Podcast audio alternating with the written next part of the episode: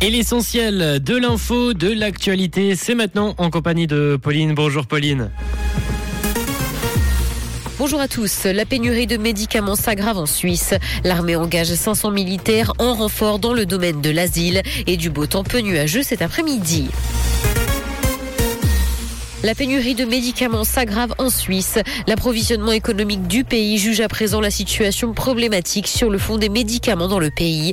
La liste des traitements indisponibles ou seulement disponibles en quantité limitée est longue. Des mesures sont d'ailleurs à l'étude. Elles visent avant tout à détecter les perturbations plus rapidement et à plus large échelle. Une task force a d'ailleurs été créée.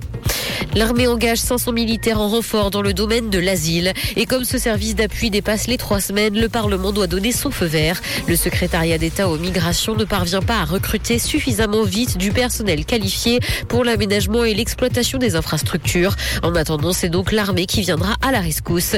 Le département fédéral de la défense devra donc engager 500 militaires maximum au plus tard jusqu'au 31 mars. Diplomatie, la Suisse ferme son ambassade au public en Turquie et ce par crainte d'attentats. Plusieurs représentations diplomatiques occidentales ont fermé leurs portes également dans le pays. L'ambassade suisse à Ankara sera fermée jusqu'à nouvel avis. Une situation qui serait liée aux tensions apparues après qu'un courant ait été brûlé par un manifestant en Suède.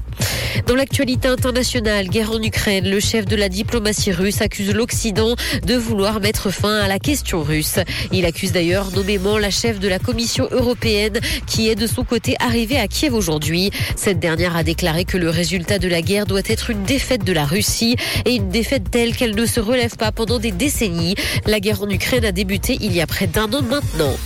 Netflix est parti à la chasse au partage de comptes en Suisse. Le géant américain a mis à jour son centre d'aide et la connexion des externes au foyer va être rendue plus fastidieuse. Si l'adresse IP ne correspond pas à celle du domicile, une demande de vérification peut être ponctuellement envoyée par mail. S'il est possible de communiquer le code à la personne qui souhaite se connecter, ce système rend donc la démarche plus compliquée. L'objectif de la firme, arrêter les partages de comptes tout en évitant les vagues de désabonnement. Cinéma, il y aura une suite au film The Batman. Le patron de DC Studio a officialisé le second épisode des aventures du Chevalier Noir incarné par Robert Pattinson.